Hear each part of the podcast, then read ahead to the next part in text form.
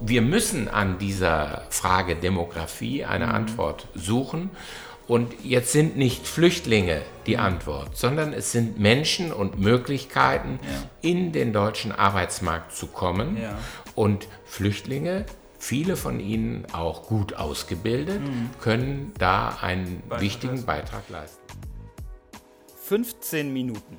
Zu Gast bei Christian Dürr. Hallo und herzlich willkommen zu meinem Podcast. Mein Name ist Christian Dürr, ich bin Mitglied des Deutschen Bundestages und stellvertretender Vorsitzender der Fraktion der Freien Demokraten. Ja, ich bin Politiker, aber dieser Podcast ist kein klassischer Polit-Talk, sondern er soll interessante Infos bereithalten, die man sonst so vielleicht nicht bekommt.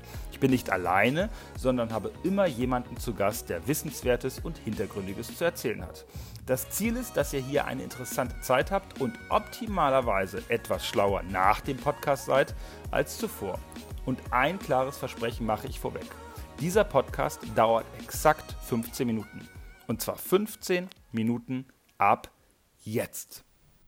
Mein heutiger Gast ist Peter Ruhenstroth-Bauer. Er ist in Bonn geboren, hat Rechtswissenschaften und politische Wissenschaften studiert, war Studioleiter der Hörfunkagentur Radiodienst Bonn bis 1991. Er ist seit 1988 als Rechtsanwalt zugelassen, verschiedene Stationen in der Vertretung des Saarlandes beim Bund. Er war von 1998 bis 2002 stellvertretender Chef des Presse- und Informationsamtes der Bundesregierung und ab 2002 bis 2000 2005 dann Staatssekretär im Bundesfamilienministerium.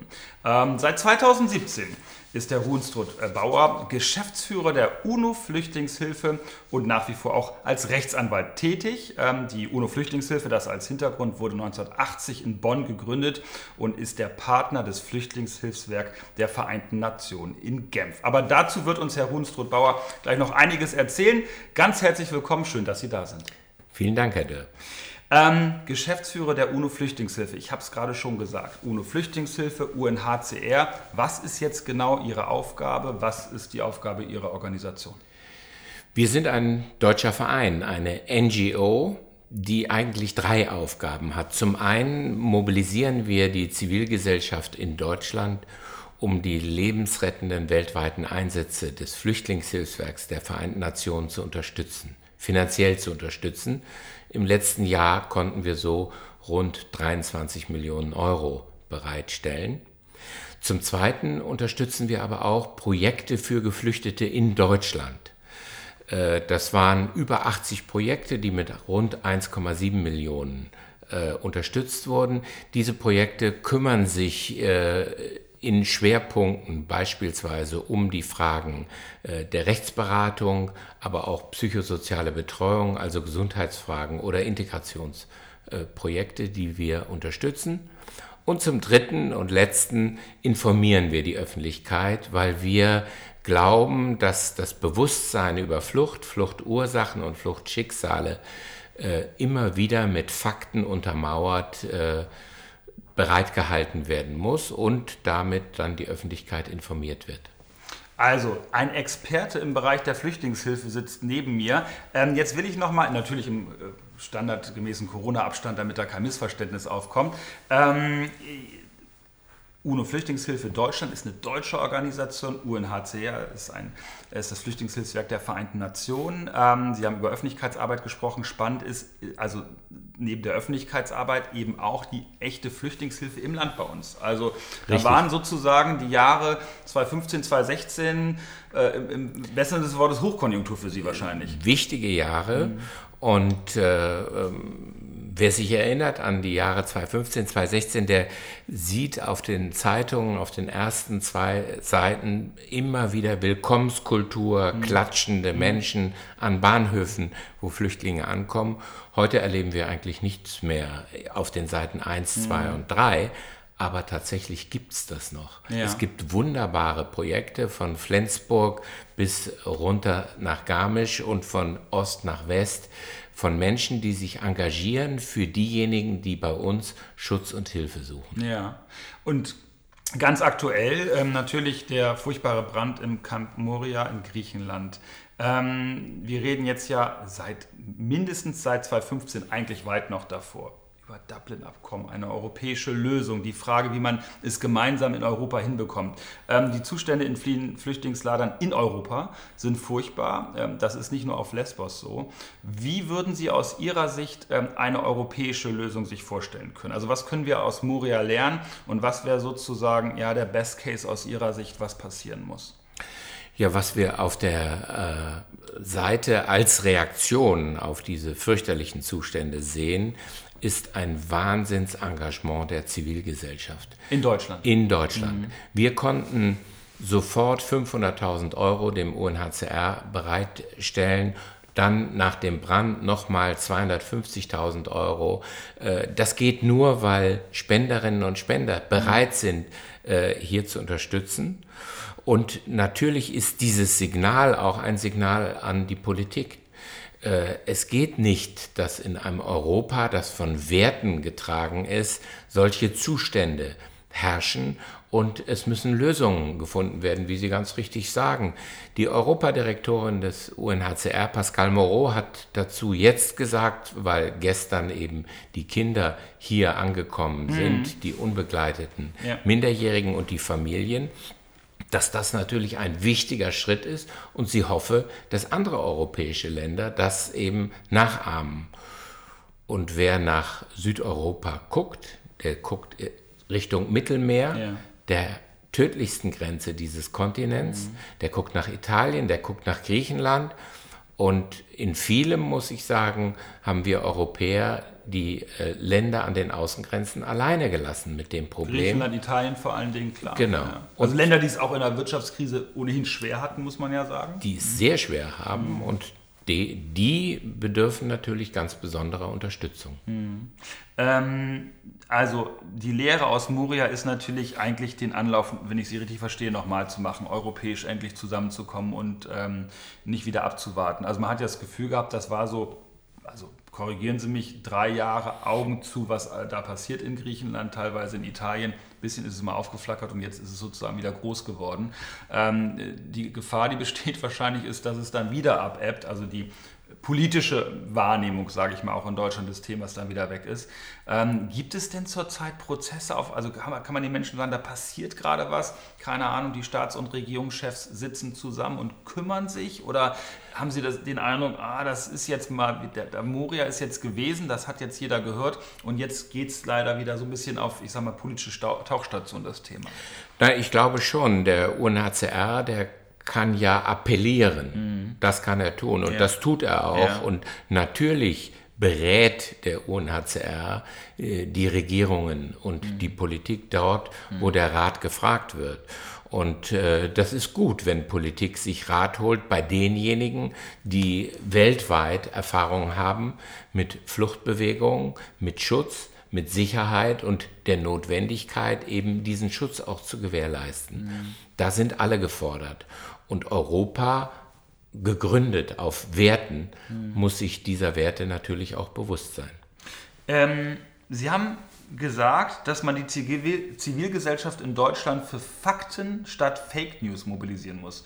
Ähm, wie setzen Sie das um als Flüchtlingshilfe, als UNO-Flüchtlingshilfe in Deutschland und, und was, was bedeutet der Satz?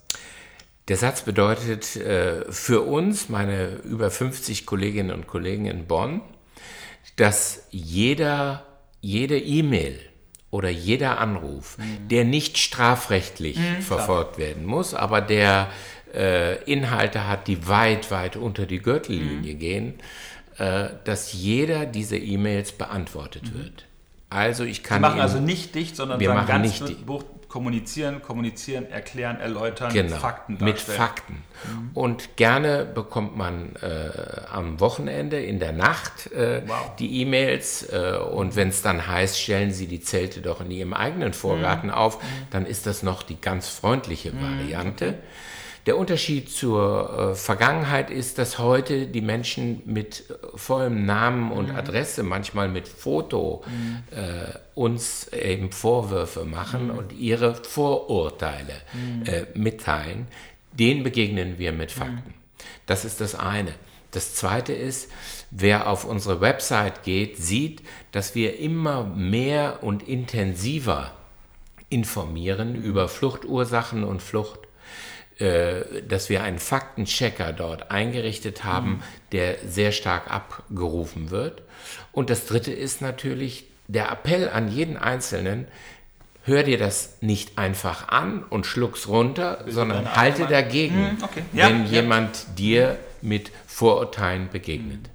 Ja, also äh, Kompliment für die Arbeit. Ähm, ich will das Thema nochmal in dem Zusammenhang, aber auch gerade, weil natürlich spätestens mit der Flüchtlingskrise 2015 in Deutschland das Thema politisch krass emotionalisiert ist, äh, machen wir uns nichts vor, der Bundestagswahlkampf auch das Aufkommen einer rechten Partei im Bundestag hängt damit irgendwie zusammen.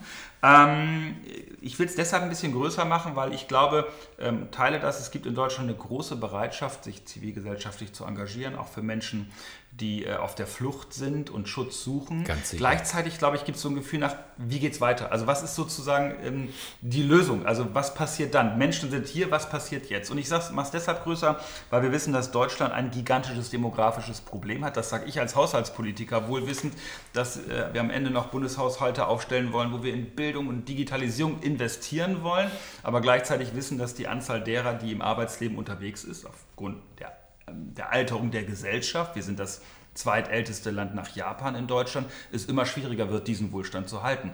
Lange Rede, kurzer Sinn. Deutschland ist auf Einwanderung angewiesen. Wir brauchen Einwanderung in den Arbeitsmarkt. Und äh, da wäre meine Frage, wie, wie das aus, aus Ihrer Sicht ähm, ist. Also gerade Flüchtlinge, und da habe ich das Gefühl, sind wir als Politik in Deutschland nicht richtig gut, die hergekommen sind, wie kann man es schaffen, oder gibt es Beispiele auch international, die Sie in der UNO-Familie kennengelernt haben, wo man es besser schafft, Menschen, die da sind, nicht im sozialen Sicherungssystem zu parken. Ich glaube, das ist die große Sorge vieler Menschen in Deutschland, sondern sie in den Arbeitsmarkt so zu integrieren, dass die von eigener Hände Arbeit leben können, dass sie eine Perspektive bekommen. Also diese Perspektive sowohl für die Menschen, die geflüchtet sind, als auch für die deutsche Bevölkerung, die sagt, irgendwie muss das weitergehen.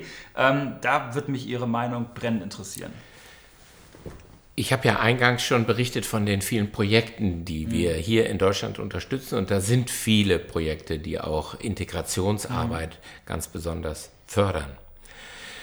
Am 20. Juni, dem Weltflüchtlingstag, mhm. Äh, teilt der Hohe Kommissar für Flüchtlinge, äh, Flüchtlingsfragen des, der Vereinten Nationen, Filippo Grandi, immer die aktuelle Zahl mit. Mhm. Wie viele Menschen sind weltweit auf der Flucht? Ja. Und das sind fast 80 Millionen Menschen aktuell.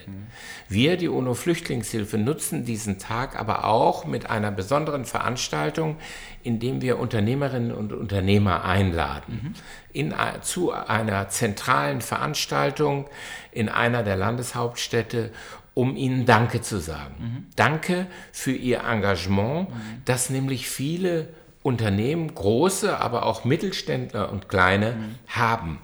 Wir haben im letzten Jahr anlässlich des Weltflüchtlingstages eine Umfrage gestartet bei Unternehmen und haben festgestellt, ja, sie ganz überwiegend haben sie positive Erfahrungen und natürlich haben wir auch gefragt, was sind eure Wünsche und Vorstellungen? Mhm. Und da zählen an, äh, in der, an der ersten Stelle Sprache, mhm. Sprachkenntnisse vermitteln, mhm. die Sprachkurse so zur Verfügung stellen, dass die vielen, die sie äh, ausbilden mhm. beispielsweise oder anstellen, auch wirklich schnell Deutsch lernen, mhm. weil das einer der wichtigen Schlüssel, Schlüssel der Integration ja. ist. Mhm. Und zum Zweiten auch dafür sorgen, dass die, die in Ausbildung sind, mhm. die Sicherheit haben, diese Ausbildung auch zu Ende zu machen, mhm. auch wenn sie noch im laufenden Verfahren sind, mhm. nicht abgeschoben zu werden. Und wir kennen Beispiele, mhm. wo äh, äh, händeringend nach Auszubildenden gesucht wurde. Sie wurden endlich gefunden. Mhm. Die Lehrherren sind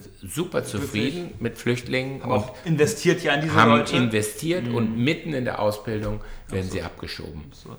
Also zeigt das, dass Unternehmen äh, groß, mittel, klein mhm. sehr bereit sind, dass eigentlich die Zivilgesellschaft auch sagt, ja, das ist so und ja. Sie sagen es aus politischer Sicht, ja. als Haushaltspolitiker, ja.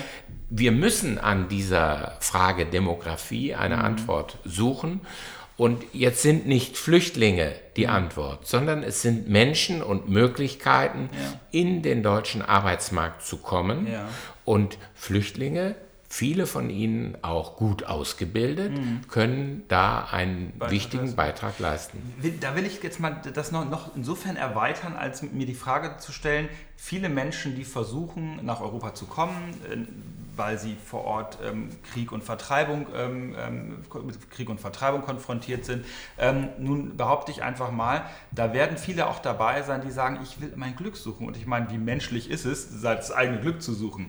Schaffen wir es ähm, vielleicht auch zu wenig andere Tore zu öffnen? Also Tore der regulären Einwanderung, ohne dass jemand sich im wahrsten Sinne des Wortes unter Lebensgefahr über das Mittelmeer schleppen muss und dann auf einer griechischen Insel landet, sondern sollten wir vielleicht darüber nachdenken, andere Möglichkeiten zu öffnen, nach Deutschland zu kommen, mit dem Ziel hier zu arbeiten. Wenn er Glück hat, auf einer griechischen Insel zu landen, mm. wenn er Pech hat, und das sind in den letzten Jahren über 18.000 Menschen gewesen, die man gezählt hat, dann ertrinkt er im Mittelmeer, mm. dann schafft er es gar nicht ja. bis auf diese ja. Insel. Ja, Sie haben recht, äh, natürlich muss sich die Politik darüber Gedanken machen. Äh, unsere Aufgabe ist es, an erster Stelle für Schutz und Sicherheit zu sorgen, äh, aber äh, jeder, der äh, beispielsweise mit Unternehmerinnen und Unternehmern spricht ja. hier in Deutschland, der sieht, dass das nicht nur eine dringende Voraussetzung und Erkenntnis ist, sondern dass es auch eine große Bereitschaft dafür gibt. Ja. Da ist schon der Timer, aber das ignorieren wir kurz, weil ich muss da noch weiter bohren. Äh, sehen Sie es mir nach, ein bisschen Zeit bringen Sie, glaube ich, noch mit. Ja. Ähm, würden wir es schaffen, dieses ähm, Flücht, ich sage mal, das Flüchtlingssystem ist das falsche Wort, aber äh, sozusagen auch ähm, diesen Druck, ähm, die eigene Heimat deshalb zu ver verlassen zu müssen, äh, weil, es, weil es dort eben schwierige Zustände sind ähm, und dann eine Flüchtlingsroute sozusagen zu nehmen, die ja Lebensgefahr beinhaltet. Sie haben das gerade beschrieben. Ähm, würden wir es schaffen, das ein Stück weit, das müsste ja vielleicht auch, wenn es denn gelingt, das Interesse der UNO-Flüchtlingshilfe sein, das ein Stück weit zu entlasten, indem wir Menschen, die eine Chance vielleicht haben, vielleicht eine Vorbildung haben, wie auch immer, ähm, oder einfach Lust haben und sich erstmal bewähren wollen, sage ich mal, den regulären Weg der Einwanderung zu gehen. Also wäre das eine Chance zu sagen, es gibt mehr reguläre Möglichkeiten der Einwanderung nach Deutschland. Die Perspektive ist immer, dass man am Arbeitsmarkt erfolgreich ist, von eigener Hände Arbeit leben kann, mhm. sich logischerweise an Recht und Gesetz hält, das versteht sich von selbst.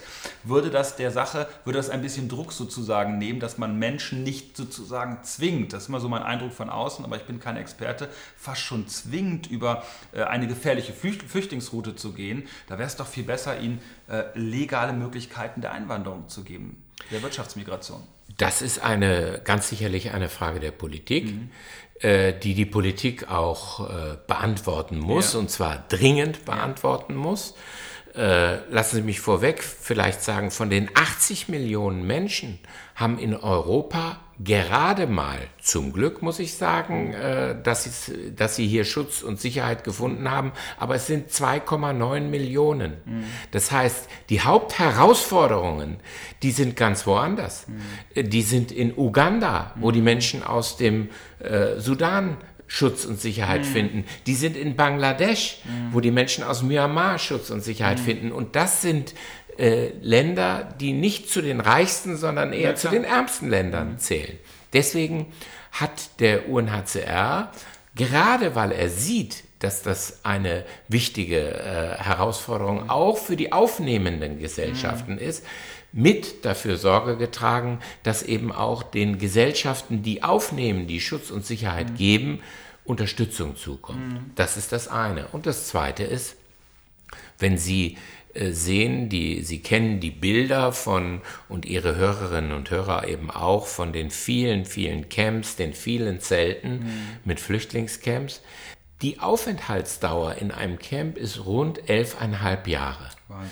Und das bedeutet, wer diesen Menschen, mhm. genau, wer diesen Menschen alleine Schutz und Sicherheit und Gesundheit und Nahrung gibt, das ist schon wunderbar. Aber man muss ihnen auch Perspektive ja. Bildung und ja. Ausbildung geben, damit sie, und das wollen sie nämlich, sobald sie können, wieder in ihre Heimat zurück können. Mhm. Die meisten wollen unmittelbar in, in ihre Heimat. Okay. Und diejenigen, die ich gesprochen habe, die Kolleginnen und Kollegen vom UNHCR, die eben helfen mhm. am Ende eines Konfliktes, mhm. Eines gelösten Konfliktes mhm. und wir wissen nicht, äh, wie es ja. aktuell aussieht, Klar. wann die gelöst sind. Ja. Aber am Ende die zu begleiten, die wieder nach Hause kommen, mhm. die sagen mir, das ist das Größte überhaupt an meinem Job, wenn ich Menschen helfen kann, die direkt wieder nach Hause kommen. Das sagt Peter Ruhnstroth-Bauer. Ganz herzlichen Dank, dass Sie da waren. Es war sehr spannend. Ich wünsche Ihnen sehr, sehr viel Erfolg im Interesse der Menschen für Ihre Arbeit bei der UNO-Flüchtlingshilfe in Deutschland. Ich danke Ihnen sehr. Danke. So, ganz herzlichen Dank fürs Zuhören. Ich hoffe, es hat euch Spaß gemacht. Ihr habt äh, ein bisschen was erfahren, was ihr vorher vielleicht noch nicht so wusstet oder noch nicht so gesehen habt. Ähm, gerne Feedback und zwar über die üblichen Kanäle an meine Adresse im Deutschen Bundestag, christian.dürr.bundestag.de oder natürlich über die Privatnachrichtfunktion von Twitter, von Facebook und von Instagram. Ähm, gerne hören wir nicht nur Kritik, sondern auch ähm, anderes Feedback, Vorschläge für neue Gäste und natürlich Fragen an neue Gäste. Also, wenn ihr was auf dem Herzen habt, sagt Bescheid. Bis dahin alles Gute und bleibt gesund.